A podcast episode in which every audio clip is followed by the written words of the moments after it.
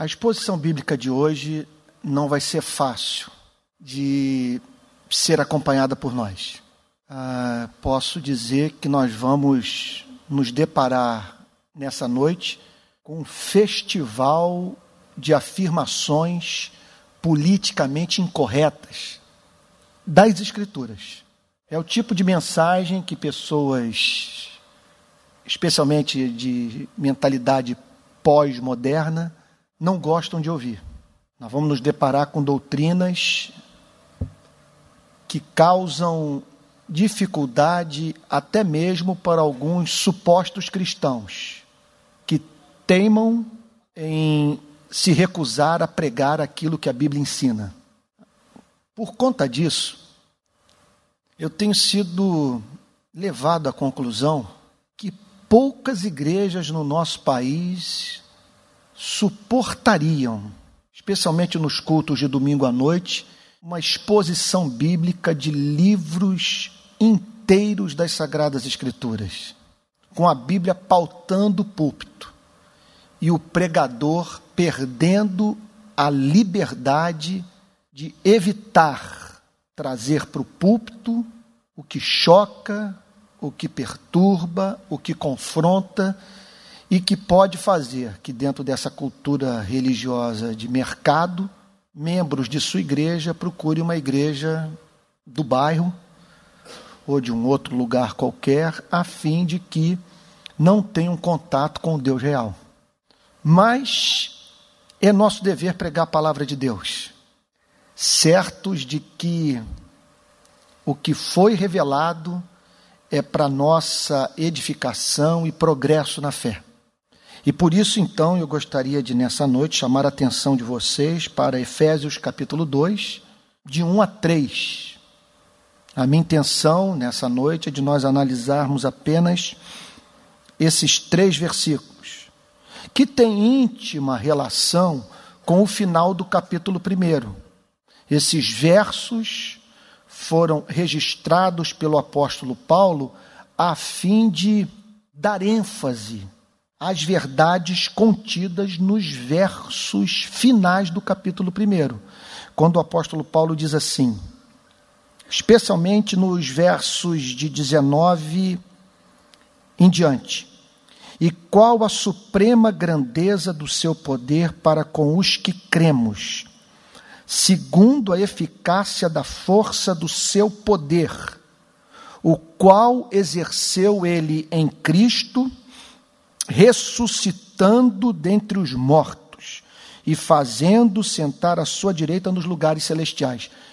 Então você ouve uma declaração como essa e é levado a conjecturar. Mas por que foi necessário que Deus tivesse que usar do mesmo poder que ressuscitou a Jesus Cristo para me salvar? Se nós vemos a conversão como um mero verniz religioso, como simples moralidade ou uma alteração na nossa programação dominical, nós não vamos entender a linguagem do final do capítulo 1. Para o apóstolo Paulo, a conversão de cada homem, de cada mulher, é milagre extraordinário. O apóstolo Paulo, na verdade, se surpreendia com o fato de pessoas entregues a tamanho nível de escravidão espiritual terem sido salvas e passado a amar aquilo que elas odiavam. O objetivo, portanto, do apóstolo Paulo, veja só, é muito evidente que ele está aqui se dirigindo para cristãos. O seu desejo é consolar a igreja, é animá-la, é despertá-la para o louvor, para a adoração, para as ações de graças. Então, nos versos 19 e 20, ele está dizendo o seguinte: vocês só estão aqui ouvindo a pregação da palavra, adorando a Deus, com, com fome e sede de justiça, em busca de glória, honra e incorruptibilidade, porque o poder da ressurreição lhes deu vida. Quando ele chega no verso primeiro do capítulo 2, passa a aprofundar o tema, levando aquelas mesmas pessoas, os cristãos de Éfeso, a fazerem um exame da sua vida pregressa, a fim de verem o milagre da conversão à luz do estado de morte, de escravidão, de miséria espiritual aos quais estavam entregues. Então, notem que o objetivo de uma passagem como essa, repito, é elevar o nível de ações de graças, é fazer com que os cristãos de Éfeso fossem tomados de profunda gratidão a Deus e associada a espanto e encanto pelo fato de terem sido libertos com mão forte de uma terrível escravidão. Por isso que o capítulo 2 começa dessa maneira. Ele vos deu vida. Essa é a primeira afirmação que se pode fazer sobre a sua, sobre a minha vida, sobre a igreja de nosso Senhor e Salvador Jesus Cristo. A verdadeira igreja é a comunidade daqueles que receberam vida da parte de Deus. Vida no sentido mais amplo vida conforme descrição, por exemplo, dessa passagem gloriosa do Evangelho de João. Vou pedir que vocês abram a Bíblia aqui, no Evangelho de João, capítulo 17, verso 3. Esse é o sentido bíblico da palavra vida. E a vida eterna é esta: que te conheçam a ti, o único Deus verdadeiro, e a Jesus Cristo a quem enviaste. Ele vos deu vida. Então o apóstolo Paulo está chamando a atenção daquelas pessoas para o fato de que Deus as havia tratado com misericórdia. Que se não fosse a misericórdia divina, elas não teriam experimentado aquela salvação gloriosa. Está claro o ponto para vocês? Ele vos deu vida. Vocês só estão aqui porque o Espírito Espírito da graça fez por suas vidas o que vocês não eram capazes de fazer por si mesmos. Vocês não estavam dormindo, não era um cochilo espiritual, vocês estavam mortos. E Ele vos deu vida. Vocês estavam mortos para Deus, vocês odiavam a Deus, vocês sentiam repulsa por Deus, vocês ignoravam a Deus, vocês não se davam conta que tinham uma alma, não conheciam o caminho da redenção a real natureza dos seus problemas, e agora vocês se encontram amando Deus e o seu povo, vendo excelência no caminho da salvação, e acima de tudo, se submetendo a Jesus Cristo, prestando culto a Jesus Cristo, se relacionando com o Pai através de Jesus Cristo. Ele vos deu vida, mediante o poder da ressurreição eles, ele os introduziu na verdadeira vida. Vocês agora sabem quem são, de onde vieram, para onde vão. Gente, eu não sei se a vida está sendo muito dura para você. Se você está lidando com enfermidades que trazem aflição para o seu corpo, se você tem pessoas do seu relacionamento que você ama e que estão sofrendo terrivelmente. Não sei se você tem um histórico de orações não respondidas, mas há uma coisa que eu posso afirmar nessa noite: se você é de Jesus, você recebeu vida, você está de posse do que de mais valioso poderíamos conceber você está de posse da capacidade de olhar para Deus e não apenas nele crer, mas ver excelência em Deus e o amar e o adorar e a Ele se servir. Você recebeu vida. Agora, notem bem, para que amemos a doutrina, sejamos tomados de encanto pelo amor gracioso, redentor de Deus, é fundamental que tomemos conhecimento da miséria espiritual em que nós nos encontrávamos. o que aquilo representava para nossas vidas e, consequentemente, para onde caminhávamos. Ele vos deu vida, estando vós mortos nos vossos delitos e pecados. Essa, portanto, é a grande pressuposição bíblica. Os homens estão mortos. Eles podem ter corpos fortes, saudáveis, podem ser uh, famosos, intelectualmente brilhantes, mas todos aqueles que estão sem Cristo estão mortos, mortos para a verdadeira vida de João 17:3. E estão mortos por causa dos seus delitos, das fronteiras que eles frequentemente cruzam em suas vidas e mortos por conta do pecado, da decisão, da, da, do ato deliberado de errar em um alvo. Veja, que nós estamos aqui falando sobre o que é sério. Quando a Bíblia fala sobre delito e pecado, repito, já disse isso para vocês em outras ocasiões, e é muito importante que seja enfatizado nesses dias em que a palavra pecado tem sido apresentada ah, como uma caricatura. Pecado na Bíblia é não amar. Pecado na Bíblia é não nos sujeitarmos à vontade do que sustenta o nosso batimento cardíaco. Pecado é não correspondermos ao, am ao amor daquele que nos criou e que, pelo poder da Sua palavra, nos sustenta. Pecado é feio. E quando o homem comete delito, quando o homem comete pecado, ele rompe sua comunhão com Deus. E o que o apóstolo Paulo está dizendo é que os cristãos de Éfeso foram encontrados pelos primeiros missionários enviados àquela cidade em estado de morte espiritual. Então é claro que nós estamos aqui diante de uma afirmação que tem consequências práticas para as mais diferentes áreas das nossas vidas. A preocupação número um do apóstolo Paulo é levar aquelas pessoas ao espanto.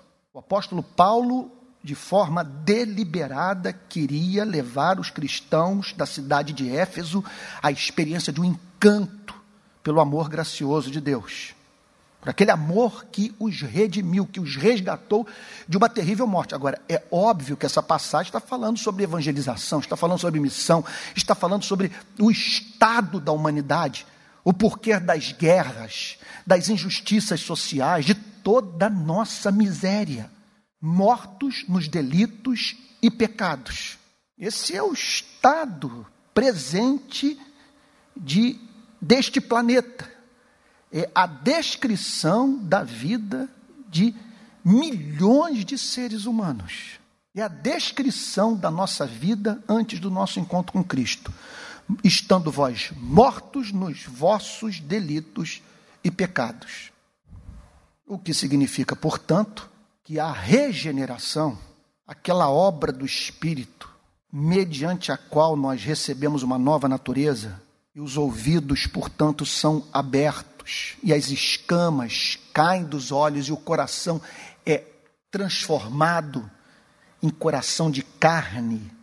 Essa obra, conforme os teólogos costumam dizer, é uma obra monergística, é o trabalho de uma única pessoa. Na santificação, nós vemos sinergismo. Deus e o homem trabalhando juntos. Na regeneração, nós só nos deparamos com monergismo, com o trabalho de uma única pessoa, porque mortos não podem colaborar com Deus. Então estávamos mortos e ele nos ressuscitou, ele nos deu vida, ele disse: Lázaro, vem para fora.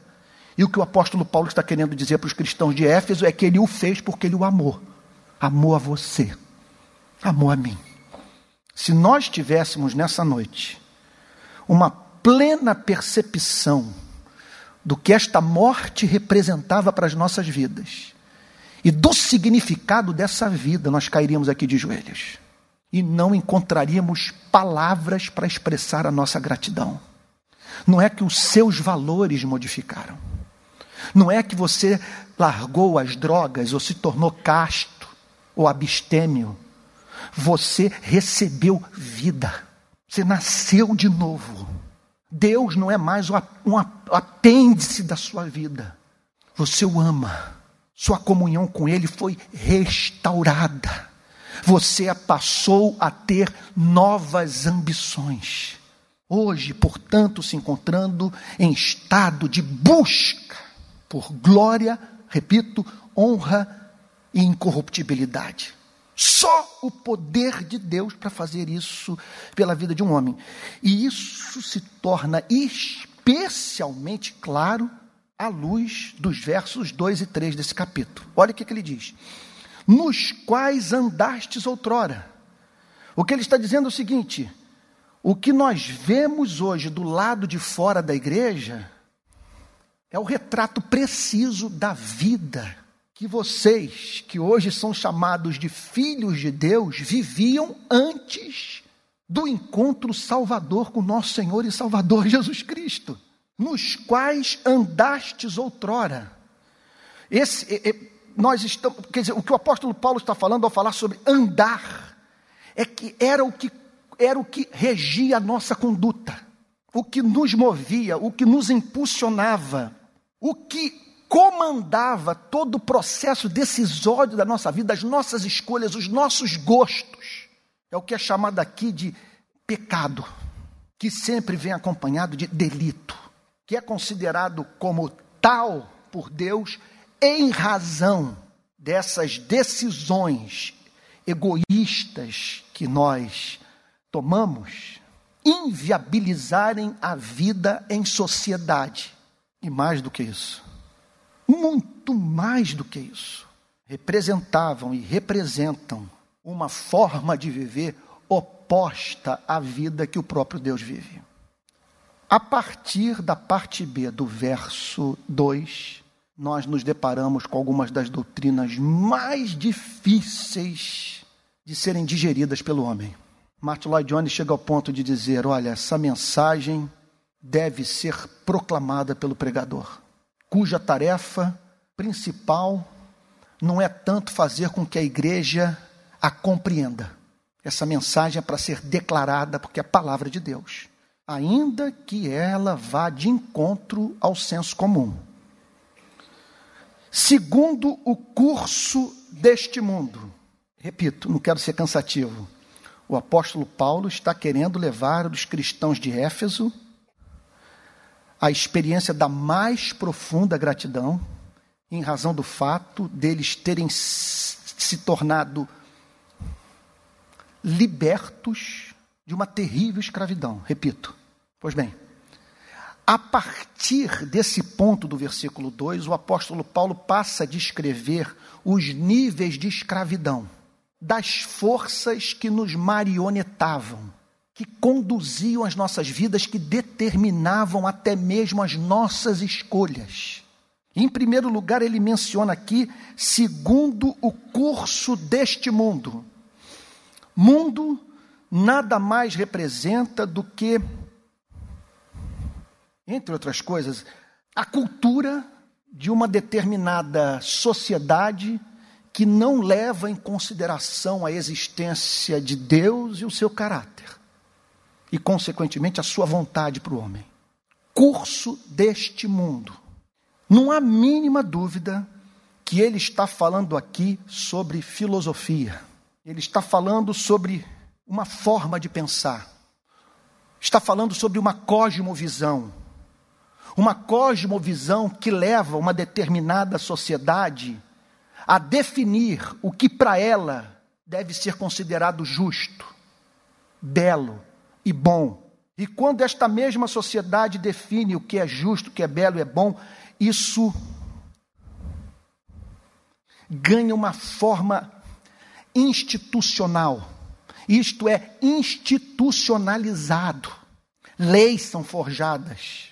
Uma cultura, consequentemente, é criada que se reflete no teatro, no cinema, na música, nas artes plásticas. Mundo e o que o apóstolo Paulo está dizendo é que os cristãos de Éfeso viviam sob a escravidão da cultura do seu tempo.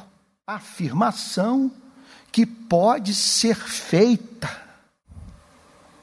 sobre a sua e a minha vida e a vida de todos aqueles que passaram por essa extraordinária obra de novo nascimento, curso deste mundo. É o que o Peter Berger, sociólogo, chama de a realidade socialmente construída.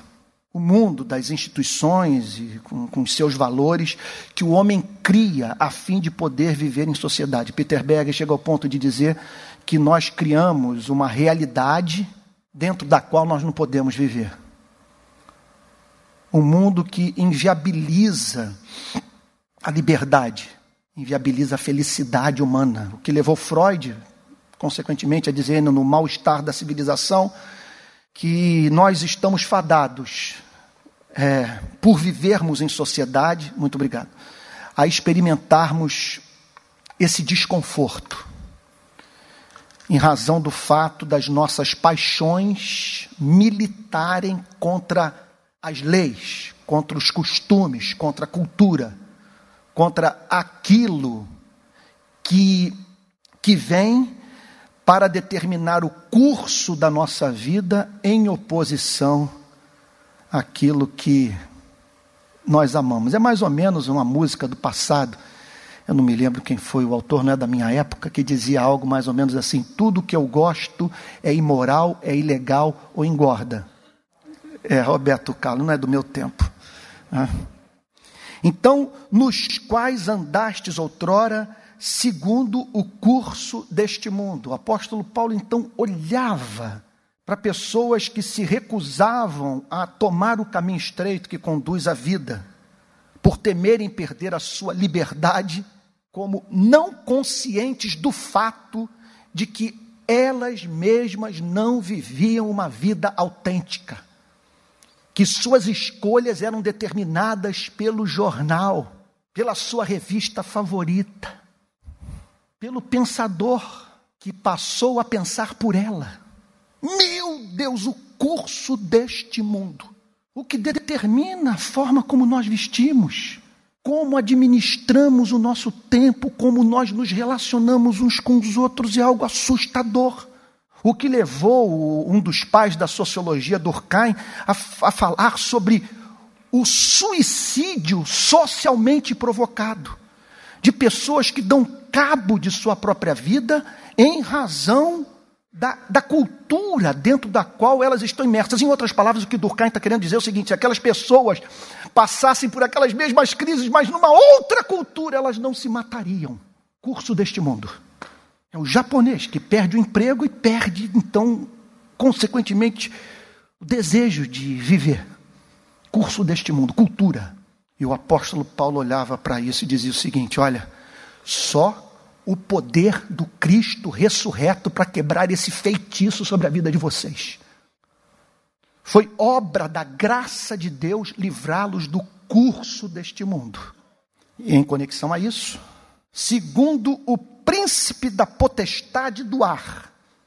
Vamos às palavras. Príncipe está falando de alguém que exerce a autoridade sobre potestas, sobre poderes espirituais invisíveis que atuam no ar. Segundo John Stott, uma possível interpretação nessa atmosfera nebulosa, nesse mundo caracterizado por trevas, o príncipe da potestade do ar, que produz um espírito. Muito impressionante isso. Forças espirituais malignas opostas a Deus, que se rebelaram contra o seu Criador, que criam espírito. Meu Deus, isso é assustador. Que cria uma predisposição de alma, que leva toda uma geração se comportar de modo idêntico. Que coisa impressionante! E que trabalham em harmonia com o curso deste mundo príncipe da potestade do ar, do espírito que agora, nesse exato momento, opera nos filhos da desobediência, naqueles que, que se dedicam ao trabalho, à tarefa, ao propósito de desobedecer a Deus. de não se sujeitar à vontade de Deus. Então, observem a preocupação do apóstolo Paulo de levar os cristãos de Éfeso, repito, a essa experiência de encanto. Parem para pensar o que aconteceu com vocês. Não é que vocês largaram o paganismo e agora são membros de uma outra religião. Vocês estavam sujeitos ao curso deste mundo, vocês não viviam uma vida autêntica, eram marionetados, vocês não se conheciam, não sabiam o que podia torná-los felizes. E não apenas isso, estavam sob o domínio do príncipe da potestade do ar, de um ser que comanda seres espirituais malignos que geram na sociedade espírito, há mínima dúvida, que é esse espírito que produz a cultura. E uma cultura caracterizada por desobediência. Não há mínima dúvida que a decisão da Suprema Corte, semana passada nos Estados Unidos, é resultado de tudo o que aconteceu na história do século XX nos Estados Unidos da América. Poucos assuntos, eu confesso a vocês, me trazem tanta raiva quanto esse. Eu estou falando da frouxidão dos pastores. Dos pastores que, quando viram as teses iluministas surgirem na Europa, nos Estados Unidos, trataram, portanto, de apresentar uma mensagem politicamente correta, que os levou, entre outras coisas, a desmitologizar o cristianismo. Não falemos num Cristo que andou por sobre as águas, que multiplicou pães e que ressuscitou dentre os mortos o homem moderno jamais entenderá uma coisa como essa. E o que aconteceu? Como diz Billy Graham, nenhum sistema está seriamente ameaçado pelos inimigos de fora, a não ser que já tenha sido seriamente enfraquecido pelos inimigos de dentro. A cultura pegou uma igreja, me perdoem dizer, gente, de pastores frouxos, mais preocupados com respeitabilidade do que com fidelidade às sagradas escrituras, e aí deu no que deu igrejas virando hotel e pubs. Consequentemente, esse espírito dominou as universidades americanas, ganhou as cátedras de filosofia, atingiu os cineastas, os músicos, teatrólogos, novelistas, e ao ganharem a cultura, deram ensejo a uma mudança histórica na lei do país, que levou pela primeira vez na história dos Estados Unidos a Suprema Corte a reconhecer como família o que jamais passou pela cabeça dos pais fundadores daquela nação.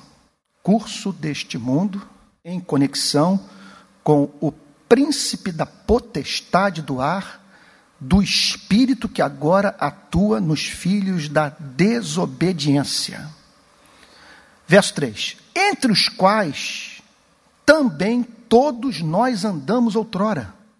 Então ele está trazendo a lembrança dos Efésios, o nível de escravidão no qual se encontravam, e não apenas isso, o tipo de vida detestável que eles viviam, sujeitos à cultura do seu tempo e oferecendo dos seus corpos para demônios a fim de gerarem filhos ilegítimos. Que nessa vida, ou nós fazemos como Maria, eis aqui a serva do Senhor, que se cumpre em mim conforme a sua vontade, ou oferecemos o nosso corpo a Deus, para que Deus gere pelo Espírito Santo Cristo através das nossas vidas, ou fazemos o oposto. Vou usar uma palavra dura. Ou vamos para a cama com o diabo entregamos os nossos corpos a Ele para que Ele gere ódio, indiferença, amargura, gere os seus filhos através das nossas vidas. Então, eu fico a pensar no impacto dessa mensagem na cidade de Éfeso. O que representou para aquela igreja ler essa epístola? Muito provavelmente lágrimas foram derramadas quando eles se lembraram do lugar onde a graça de Deus os encontrara, entre os quais também todos nós andamos outrora, segundo as inclinações da nossa carne. E aí ele desce agora para o terceiro nível de escravidão. Ele já falou, portanto, sobre o mundo, sobre o diabo, e agora fala sobre a carne, que nada mais representa, e essa é a interpretação quase unânime dos comentaristas bíblicos, do que a nossa natureza tal como nós a herdamos dos nossos antepassados, especialmente do mais antigo de todos eles, chamado na Bíblia de Adão. É a natureza, é a nossa natureza sem a graça regeneradora. É o homem entregue à sua própria sorte. Inclinação é uma força poderosíssima. É algo que atua de modo imperioso. Inclinação da nossa carne. É um princípio que atua na vida do homem sem Cristo. E o que o leva a viver vida oposta àquela para a qual o Criador dos céus e da terra chamou os seres humanos para viverem. Então ele diz aqui, segundo as inclinações da nossa carne. Agora, interessante, que em razão dessa inclinação, desta predisposição, do que está presente nesse mundo inconsciente, duas consequências inevitáveis se seguem. Ele diz assim: fazendo a vontade da carne e dos pensamentos. Muito provavelmente, essa é a opinião de Martin Lloyd Jones, a, a, a, palavra carne aqui, que é usada duas vezes, não tem o mesmo significado. Quando ele a menciona pela primeira vez, ele está falando sobre carne no sentido mais amplo, desse princípio que atua nas nossas vidas e que nos leva a viver como se nós não tivéssemos alma, como se pudéssemos prescindir de Deus, como se a morte não fosse um fato e a, e a eternidade algo que tivéssemos que encarar um dia. Carne. Agora, esse princípio, essa inclinação vai atuar na nossa carne, no nosso corpo. Vai atuar nos nossos instintos. Vai pegar aquilo que é bom: sexo, sono, fome, sede, que mais? Desejo de ser atraente, de se tornar bonito, que em si não é pecado, mas faz com que esses instintos, com que esses desejos que têm a ver com o nosso corpo, assumam o controle da nossa vida. Aí o sono vira preguiça, a fome, glutonaria, o desejo de cumprir o seu papel social, sabe, de modo apresentável, se transforma em vaidade. E você passa a gastar mais dinheiro com cremes do que com comentários bíblicos. Então, o apóstolo Paulo fala aqui sobre fazendo a vontade da carne. E não apenas isso e dos pensamentos. Então ele está falando de níveis diferentes de escravidão. Vejam que a carne está por trás disso tudo. Aquela propensão a nos comportarmos como Adão.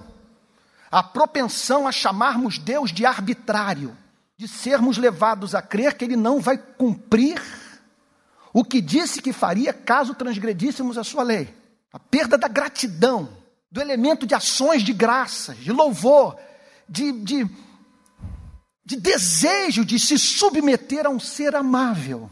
A carne, a carne então vai levar a, a cada um de nós a esse desarranjo que atinge a forma como nós nos relacionamos com o nosso corpo, a carne é fraca, e vai envolver até o mundo mental, o que inclui aqui a nossa vida emocional.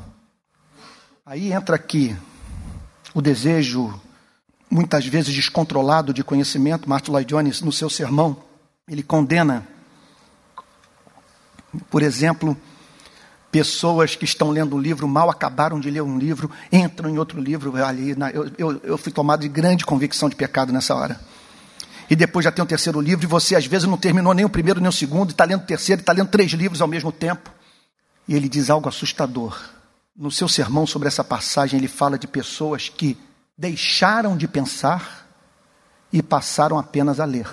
E que, e, portanto, permitem que outros pensem por elas. Foi claro? Ele não está condenando a leitura. Ele recomenda fervorosamente que pessoas leiam. Mas ele fala dos apetites do pensamento. O desejo de ser reconhecido como culto. Por exemplo, de você começar uma discussão só para mostrar sua habilidade intelectual. Não há interesse pela verdade. Você só quer esmagar o seu opositor. Você só quer mostrar que, em termos de raciocínio lógico, você é imbatível. Vontade dos pensamentos. Bom, posso soltar bomba atômica agora? Não há livre arbítrio. Não há livre arbítrio. Não há liberdade. Se um ser humano tiver que se converter, tal acontecerá só se ele fizer parte do grupo dos eleitos e a graça irresistível de Deus agir em sua vida. Não há a mínima possibilidade de um homem se salvar por si mesmo. A mínima. Morto nos seus delitos e pecados, escravo do mundo, da cultura do seu tempo. Isso é uma coisa impressionante quando você vê, por exemplo, grandes santos de Deus defendendo no passado o indefensável.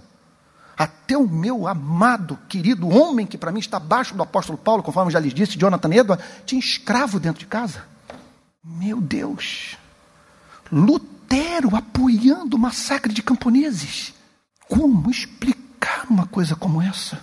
Cristãos que apoiaram o regime da escravidão. O mundo. Não há liberdade. O mundo, o príncipe da potestade do ar, que cria um espírito na sociedade, algo que rege a vida de várias pessoas ao mesmo tempo. Gente, olhem para o nosso país. Há um espírito que rege o nosso comportamento. Agora mesmo acabei de ler esse livraço, li duas vezes, Brasil, uma biografia de uma antropóloga, de uma socióloga, uma da USP e outra do FMG. Livraço. E elas dizendo o seguinte: veja como que o regime da escravidão, a cultura que ele produziu, está presente nos nossos dias. Olhem para o sistema penitenciário, o sistema prisional. Ele tem cor. Olha para a nossa miséria, nossa miséria também tem cor. Veja a casa grande e a senzala na arquitetura dos apartamentos. Elevador para empregada doméstica. Quartinho de empregada. É a brasileira dentro de casa, me perdoe dizer, o brasileiro também pode estar incluído nisso perfeitamente. Assistindo a novela das oito, pedindo para Maria trazer o cafezinho. Contam que no período do, do Brasil colônia, havia caso da, da, da brasileira pedir para a escrava trocar sua roupa. E de você encontrar no Rio de Janeiro brasileiro andando em gôndola. Não, não, aquela estrutura que você tem aqueles, aquelas traves em paralelo e o sujeito vai sentado ali no meio. Tem aquilo tem um outro nome. Hã? Litera, perfeito. Litera, é a palavra que elas usam no livro. Litera, imagine. Quatro escravos levando um brasileiro na litera. Cultura desse mundo. Olha só, gente, o patrimonialismo, o nepotismo, a falta de espírito público, a idolatria, a ponto de vermos que as igrejas que mais crescem são as igrejas que lidam de forma mais sagaz e muitas vezes antibíblica com a cultura, importando elementos das religiões africanas para dentro do culto cristão. Não há liberdade, gente. Esse texto está dizendo: olha lá, escravos também da carne, fazendo a vontade da carne e dos pensamentos. E é claro que isso aqui tem aplicações para todos os campos da vida. Vocês sabem o que mais me estimula a pregar essa mensagem? Péssima para mim do ponto de vista da minha vida pública. Se se espalhar por aí que eu creio nessas coisas, pode ser que as portas se fechem para mim, mas é o que eu creio. E eu não consigo entender a vida de uma outra forma que não seja através de Efésios 2, de 1 a 3. Como explicar o fato de que no século passado nós, seres humanos, matamos 180 milhões de pessoas em guerra, guerrilha. Como explicar uma coisa como essa? Os teólogos calvinistas fazem bem ao dizer que nós temos uma natureza depravada. Qual é a grande característica desta natureza depravada? A loucura que temos por nós mesmos. O fascínio que a nossa vida exerce sobre a, a nossa alma a obsessão com a nossa felicidade pessoal. Você não vai entender o que está acontecendo no Brasil hoje sem levar em consideração essa, essa passagem. Lidando com o Rio Underground, como eu tenho lidado nos últimos anos, como explicar as coisas que eu tenho visto? Como explicar as execuções? Como explicar a desigualdade social? Como explicar o, o repórter da Al Jazeera entrar comigo numa favela e dizer: Eu vi essa mesma miséria no Haiti, só que o Haiti não é a sétima economia do mundo? Por que, que a sétima economia do mundo permite tantas pessoas viverem na miséria? Por que, do, pelo nosso caminho, a destruição e miséria? Mas, gente, essa mensagem insuportável de ser ouvida não para por aí. A conclusão do verso 3 é assustadora. E éramos, por natureza, filhos da ira, como também os demais. Eu não sei, tenho conversado muito com o pastor Tel sobre isso. Às vezes, outro dia nós chegamos a essa conclusão. Que a impressão que nós temos é que se nós pastores não fizermos um combo nas nossas pregações, as pessoas vão embora da igreja. Porque vocês vejam o que está acontecendo nessa noite de segunda-feira. A Bíblia pautou a minha pregação. Eu não tive opção de escolher um texto mais suave. Tudo é ofensivo. Tudo é humilhante. A impressão que dá é que se você não mesclar com estes textos aqueles outros que até ateu gosta de ouvir, você não tem uma igreja no domingo. As pessoas vão sair correndo, não vão ter. O cristianismo das escrituras é insuportável para grande parte dos membros das nossas igrejas. E aqui está uma afirmação que não, que não tem como se fazer presente num culto caracterizado por pregações de autoajuda. Éramos, por natureza, filhos da ira, como também os demais. Olhe para os que estão do lado de fora. Eles vivem uma vida detestável aos olhos de Deus e Deus faz oposição a eles. E assim vocês viviam. E quando ele fala por natureza, está falando por nascimento. E aqui uma das doutrinas mais difíceis do homem moderno de gerir. E muitos crentes não conseguem lidar com ela. A doutrina do pecado original. A Bíblia ensinar que o pecado de Adão foi imputado a nós que nós pecamos com Adão. Doutrina claramente ensinada pelo apóstolo Paulo, especialmente no capítulo 5 da carta aos Romanos. Quando ele diz: Nós não celebramos que a justiça de Cristo foi imputada a nós e que nós recebemos a justiça imputada pela fé, pois a mesma Bíblia que ensina a doutrina da justificação imputada ensina a doutrina do pecado imputado. Nós pecamos em Adão e nós herdamos, me perdoem, olha aí a preocupação de usar de eufemismo, nós herdamos uma natureza depravada. E eu concordo com J.K. Chesterton quando ele diz: essa é a única doutrina bíblica. Não chegaria tanto, mas entendo o que ele está dizendo, que, que, que é empiricamente comprovável. Gente, por que nós precisamos de delegacias? Por que precisamos de promotores, de juízes, de ministério público? Por que que quando no período das luzes os homens trataram de, de conceber o modelo de sociedade, tiveram que falar em termos de monopólio do uso da força por parte do Estado. E que se você não tiver um árbitro e quem faça a justiça ser imposta, você não tem sociedade, porque nós precisamos desses elementos de coerção.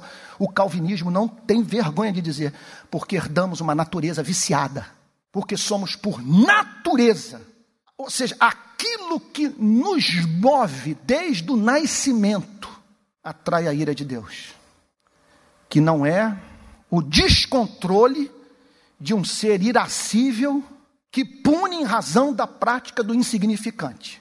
É a oposição de Deus àquilo que não se harmoniza ao seu caráter. Isso faz todo sentido. Éramos por natureza filhos da ira. O que o apóstolo Paulo está dizendo para os Efésios é que agora vocês não se encontram mais sobre a ira de Deus. Deus os vê através do Filho de Jesus Cristo. A justiça dele foi imputada a vocês. Vocês receberam vida. Vocês estão em comunhão com o Pai através de Cristo. E Deus lida com vocês como se jamais vocês tivessem pecado. É impossível, concluo agora com duas afirmações. Entender o mundo sem esses versos, e são versos que vão de encontro algumas teorias sociológicas e também temos que reconhecer a essa psicologia de fundo de quintal que eliminou o conceito bíblico de pecado, que conduz o homem à conclusão de que ele não tem a mínima responsabilidade pelos seus atos. Na minha militância, nas favelas do Rio de Janeiro, é impressionante o desserviço que alguns ativistas sociais prestam ao pobre, ao eliminar também completamente o conceito de responsabilidade pessoal. Porque eles partem de uma premissa religiosa que não tem como ser defendida cientificamente, que o homem nasce bom, que o homem é bom por natureza, que o meio que o, que o rompe. Aí a gente faz a seguinte pergunta: mas quem produz o meio? Por que temos as estruturas de opressão? É óbvio que elas atuam sobre o homem. É óbvio que a desigualdade se funciona como obstetra da maldade. Mas quem produz a desigualdade? Quem faz com que o homem seja lobo do homem?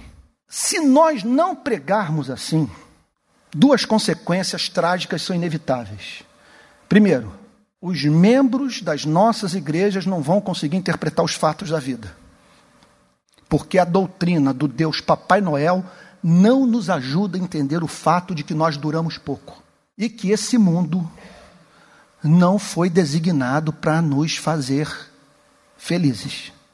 E mais um ponto: se nós não pregarmos essas doutrinas, nós não vamos encontrar no domingo jamais uma igreja adorando a Deus em espírito e verdade, movida pela mais profunda gratidão porque a nossa gratidão a Deus é proporcional a, ao nosso entendimento do pecado. E o nosso culto, em razão dessa misericórdia que nos alcançou e nos salvou, é proporcional à visão que temos do estado de miséria em que nós nos encontrávamos. Se resgatarmos essas doutrinas do calvinismo puro, do agustinianismo puro, do cristianismo puro, nós vamos cessar com manipulação nos nossos cultos, nós vamos depender da, mais da graça de Deus, nós vamos perder o romantismo quando sentarmos para falar sobre políticas públicas e o papel da educação na sociedade. Vamos continuar defendendo ambas as coisas. Que o Estado tem que implementar políticas públicas que diminuam a desigualdade, que a educação é essencial.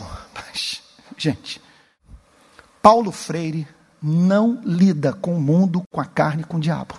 Remédio para isso só o Evangelho de Jesus Cristo, que nos levará, portanto, a ser mais apaixonados por evangelização, mais comprometidos com a obra missionária, mais realistas, mas ao mesmo tempo esperançosos, porque Ele pode dar vida àqueles que estão mortos nos seus delitos e pecados e livrá-los do mundo da carne e do diabo. Amém. Que Deus abençoe muito, em nome de Jesus. Alguma dúvida? Talvez você esteja aí, mas pastor, o senhor falou que o, homem perdeu o livre-arbítrio. Não estou dizendo essa afirmação do, do calvinismo clássico, que o homem perdeu a liberdade de fazer o que quer. O que o homem não consegue mais é escolher Deus. Ele não consegue mais fazer o bem para a glória de Deus. Ele pode fazer o bem, pode ser um bom pai, sei lá, um um homem de espírito público, uma bênção para a humanidade, mas jamais fará essas coisas visando a glória de Cristo. Aí, eu não sei como que, não, talvez tenha passado isso pela sua cabeça, mas pastor, o senhor explicou como que uma pessoa pode ser salva, sendo o homem quem ele é por natureza. Agora, como explicar o fato de, apesar dessa descrição dra dramática, nós encontrarmos aqui e ali bons pais que não se converteram, bons estadistas que nunca tiveram encontro com Cristo. Como explicar isso? Aí os teólogos calvinistas usam nessas horas o conceito de graça comum. Em razão dessas doutrinas serem muito claras, especialmente a doutrina da depravação total, os calvinistas, os agustinianos, na verdade, tudo isso não começa com Calvino, começa com o grande Agostinho de Hipona. Eles chegaram a duas conclusões. Olha, se é isso que a Bíblia está dizendo, o profeta Jeremias no Antigo Testamento já falava isso: pode o etíope mudar a sua cor ou o leopardo tirar suas manchas? Se tal fosse possível, vocês poderiam fazer o bem estando acostumados a fazer o mal. Então eles, eles levantaram duas perguntas: como que uma pessoa pode ser salva? E como explicar a harmonia social que qualquer estudo de antropologia, é bem verdade que quando surgiu o calvinismo a antropologia ainda não existia, no, no, no, quer dizer, nos termos em que existe hoje, mas ele se deparava com essa questão de saber que, que, que as pessoas conseguem viver em sociedade. Como explicar isso? As leis justas, a Magna Carta, por exemplo, a Declaração Universal dos Direitos Humanos. Como explicar isso? A, a, Revolução Francesa, a Constituição Americana. Então eles disseram a seguinte coisa: em primeiro lugar, no caso do convertido, é a graça especial. É a graça que o liberta da escravidão ao mundo, ao diabo e, e à carne. Graça especial. E no caso da sociedade não cristã, é a graça comum. É uma graça que atua com a imagem e semelhança de Deus, que o pecado não consegue destruir por completo. E é essa ação da graça que permite ao homem não ser tão mal quanto poderia ser. Ficou claro? Muito boa pergunta. É bem, é, é, parece que ambas as coisas atuam concomitantemente. A riqueza, a fluência, a prosperidade tendem a levar o homem a viver uma, uma vida de autonomia em relação a Deus. A Bíblia mesmo diz que é mais fácil um rico passar por o buraco da agulha do, do o rico, é mais fácil o camelo passar pelo buraco da agulha do que um rico entrar no reino dos céus. Então não há dúvida que ter um Deus como esse é trata-se de uma idolatria difícil de ser abandonada. É pior do que Baal. Mamon é o grande ídolo. Agora, do ponto de vista da cultura, da filosofia, não há mínima dúvida que o grande laço dentro do qual os pregadores caíram foi o laço da respeitabilidade, o laço da, da, da absolutização da cultura. E o incrível é isso, impressionante é isso. Você pega um homem como Calbart, por exemplo, e aqueles que tentaram tornar o cristianismo palatável para o homem de mentalidade moderna, hoje são, são descartados por aqueles que, ao olharem para o iluminismo, para, para os sonhos da modernidade, sabe? Dizer, chegaram à conclusão que se tratava de um sonho fundado, que não havia base científica para aquela cultura cientificista, que a razão não era capaz nem de levar o homem a, a, a, entender a vida, desenvolver uma, aquilo que eles chamam de metanarrativa, uma cosmovisão, uma filosofia toda abrangente, e nem de gerar um mundo justo. Então, esse é o problema quando a igreja subtrai das sagradas escrituras o que deveria ser levado para o púlpito a fim de obter respeitabilidade, porque muda a cultura, a igreja cai em descrédito. Agora, o que não significa você criar escândalos culturais desnecessários. Eu jamais falaria sobre essa doutrina da forma como eu estou falando hoje num auditório não cristão. Ainda mais agora com esse filtro, uma reunião de segunda-feira à noite, eu estou partindo do pressuposto, só tem crente aqui. Então, você vai, o conceito de pecado, você vai de Deus, da graça salvadora, você vai ter que encontrar uh, todo um caminho uh, que para comunicar o evangelho efetivamente, que o faça se manter fiel às sagradas escrituras, mas remover do, desse mesmo caminho o, os, esses obstáculos culturais desnecessários. Você não tem que desnecessariamente escandalizar as pessoas. Agora, uma linha tênue separa essa preocupação da relevância cultural da falta de peito de enfrentar a cultura e de você se transformar num pastor, num pregador bem antipopular. O elemento de perseguição faz parte do exercício do ministério profético. Porque é o seguinte: quando você se depara com essas doutrinas, o mundo, a carne e o diabo, o que, que a educação, que não tem como fundamento o Evangelho de Jesus Cristo e a obra de novo nascimento, pode fazer pelo homem?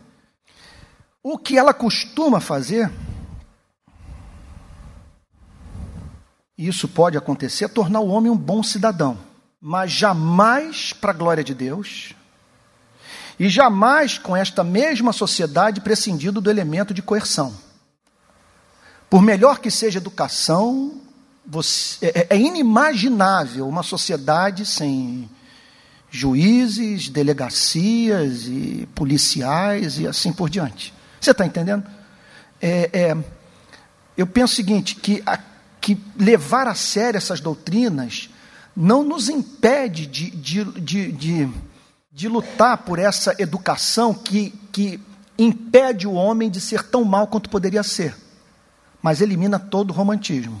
Porque você sabe, você parte do pressuposto que o homem nasce com uma natureza de bode, que há alguma coisa que nos impulsiona para as guerras. É uma coisa impressionante. E o cristianismo tem afirmado isso há dois mil anos. E para onde você olha, só injustiça. Só, não sei por que, que a gente tem que corar de vergonha ao dizer que o homem é pecador. Desde que a gente saiba apresentar o conceito cristão de pecado, nós não temos que nos envergonhar dessa doutrina, que é a única que nos ajuda a entender o mundo, a ler os jornais. Se você remover esses três versículos da Bíblia, você não tem como entender a história da humanidade. Tem como. Não há nada, não, olha, não há leitura mais triste do que a de um livro de história geral. Nunca, me, nunca vi na minha vida, nunca me deparei com um livro de história geral que me falasse de uma sociedade que tenha crescido sem oprimir a mulher, sem escravidão, sem guerra, sem exploração. Me mostra um exemplo. Estava lá no Senegal e fomos conhecer uma ilha de onde partiam os escravos. E estudando o assunto ali no Senegal, descobrimos que os negros entravam no interior da África para pegar os negros. E que no Brasil, vários negros que ganharam alforria se tornaram donos de escravos. Você olha para os Estados Unidos, aquele espetáculo maravilhoso daquela geração do desembarque da Normandia, salvando a humanidade do totalitarismo nazista, e depois você se depara com as guerrilhas que os Estados Unidos patrocinaram na América Latina, a estupidez da guerra do Vietnã, a sociedade de consumo, uma cultura que está devastando o planeta. Em suma, todos pecaram e destituídos estão da glória de Deus. E uma igreja que perde o peito de anunciar essas doutrinas perde a relevância. E ninguém vai entender o evangelho, porque vai salvar do quê? Se o homem nasce bom. Não nasce para ser feliz? Não, não, não disse isso não. Eu falei que esse mundo não foi designado para a nossa felicidade. Do jeito que ele é hoje, é... não é o jardim dentro do qual Deus colocou os nossos pais. E não dá para viver fora desse jardim. Hoje não é um jardim se tornou uma monstruosidade, um lugar. A Bíblia chega ao ponto de dizer que nós estamos, na, Romanos 8, estamos na ponta dos pés olhando para a linha do horizonte para ver se Jesus volta e que ele volte logo. E se hoje as trombetas tocassem, eu cairia de joelhos. Que basta uma criança no hospital de câncer sofrendo de leucemia para eu almejar a vinda de Jesus Cristo. Agora, quando eu penso nesse espetáculo de horror, de miséria, de loucura, anseio todos os dias pelo retorno de Jesus. Todos os dias. Enfim, gostaria muito que o mundo acabasse logo. E olha que eu não estou falando do meu ponto de vista, que eu vivo uma vida relativamente. que me enche de motivos de ações de graça. Deus tem sido generoso para comigo.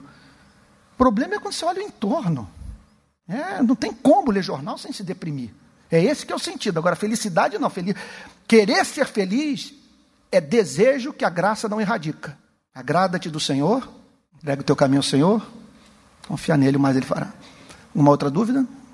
Outra questão? Pastor, eu queria perguntar. É, é que tem uma dúvida, porque é, nesses últimos meses que estamos aqui tendo essa aula, eu tenho, é, vejo que você cita muito o Agostinho de Hipona. Por que muitas vezes você cita esse homem? Porque, ao meu ver, teve outros como ele, assim, durante a Idade Média, que eles é, alegam citar algo sobre Deus, mas só que bem, desculpe, entre os 64% da, da população brasileira católica, que coloca o nome de Deus sob a ótica do catolicismo. Não, o Agostinho, você tem uma ideia, a influência dele no, protestantismo é tamanha. Se você pegar os sermões de Lutero e de Calvino, o tempo inteiro eles estão tentando mostrar que eles são agostinianos. Hum. Esse aí é um pilar, é provavelmente é, é, Agostinho, Calvino, Edward são os grandes gênios da história do cristianismo, são insuperáveis. E Agostinho tem uma coisa: todos foram beber nele, Ele, a teologia de Agostinho é absolutamente original, exceção do fato que ele trabalhou em cima de Paulo. Né? Mas a sistematização do pensamento de Paulo foi uma coisa de gênio que ele fez. Pois não, querido, pois não, Fernando. É, se, eu, se eu entendi, quando você falou a respeito do, do livre-arbítrio, eu, eu entendi que nós somos praticamente compelidos, a, a, a, como cristãos, a crer no plano da salvação. O que eu quero é, perguntar para você é o seguinte: qual a, e aí você falou também a, a, respeito de eleição e isso remete à predestinação. Uhum. E Marcos tem escrito que Jesus, quando perguntaram para ele por que, que ele falava por parábolas, ele disse que algumas que ele, ele, algumas pessoas, se ouvissem a verdade, iriam se converter e seriam salvas. Uhum. Qual é a analogia que você faz a respeito do que você falou em termos de é, predestinação, de livre-arbítrio, à luz desse, uhum. é, dessa afirmação de Jesus? Fernando, é, é a questão é a seguinte: é, olhe para esses três versículos, medite sobre eles. Você consegue ver? Aqui não estou querendo te contradizer, não. É só uma forma mesmo de, de, de comunicar e de nós pensarmos juntos. Pergunta que eu faço a você, faça aos demais. Quem consegue ver liberdade em Efésios 2, de 1 a 3? Eu não consigo. E não sei que ginástica exegética a gente possa fazer. Não estou dizendo que você queira fazer isso. Te conheço há muitos anos, amigo querido, um dos poucos que me ligam anualmente, meu adversário. É, mas eu não consigo escapar da, dessa conclusão inevitável, chocante, que vai de encontro ao senso comum. Porque o senso comum tenta nos dizer a seguinte coisa: que o homem é livre, que ele escolhe o bem e o mal. E esse texto está dizendo que o homem só escolhe o mal, exceto se o poder da ressurreição lhe der vida. Se Deus não disser Lázaro vem para fora, Lázaro não vai sentar à mesa para comer com Jesus. Bom, não sou eu que inventei, estou passando adiante aquilo que me foi confiado. Alguma questão, alguma dúvida? Mais pastor, dois ou três minutinhos. Idauro, sim, pastor. você é um verdadeiro israelita em cujo é. espírito não adola. Tentei localizar aqui de todo jeito o, o novo livro do Luiz Felipe Pondé, mas não consegui.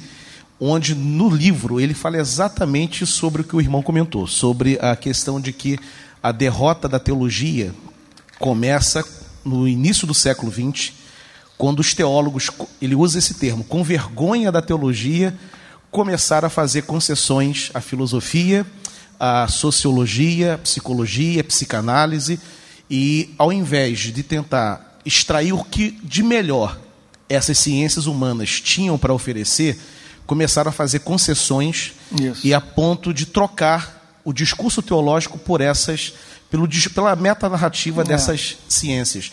E aí entraram na universidade e aí hoje não conseguem mais recuperar, e quem norteia a sociedade são é. essas disciplinas e não mais Isso. a teologia, que era a rainha das ciências. Olha, Idauro, eu, eu concordo. Eu, eu, eu, não sei onde eu li, eu acho que foi Richard Lovelace que diz que hoje nós mandamos para o psicólogo pessoas com problemas que qualquer pastor puritano no passado conseguia resolver.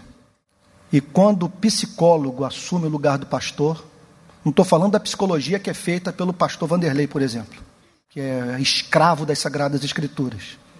Eu estou falando da psicologia, por exemplo, que ontem me contaram. A mãe preocupada com o filho com crise contra a sua sexualidade e tratou de mandar para um psicólogo. E ela falou: foi a pior decisão que eu tomei na minha vida. Porque parte da psicologia parte de pressupostos. O pastor Vanderlei pode falar isso dez vezes melhor do que eu. Parte de pressupostos humanistas. Parte da pressuposição, por exemplo, que o homem é bom por natureza. E muitos psicólogos são relativistas, profundamente relativistas. Não tem como generalizar. Então, quando há essa inversão, quando os pastores passam a andar para os psicólogos, sabe, pessoas que, sabe, estão, por exemplo, entre outras coisas, experimentando aquela tristeza espiritualmente provocada. A Bíblia diz que o Espírito Santo se entristece, quando o Espírito Santo se entristece, ele suprime suas consolações.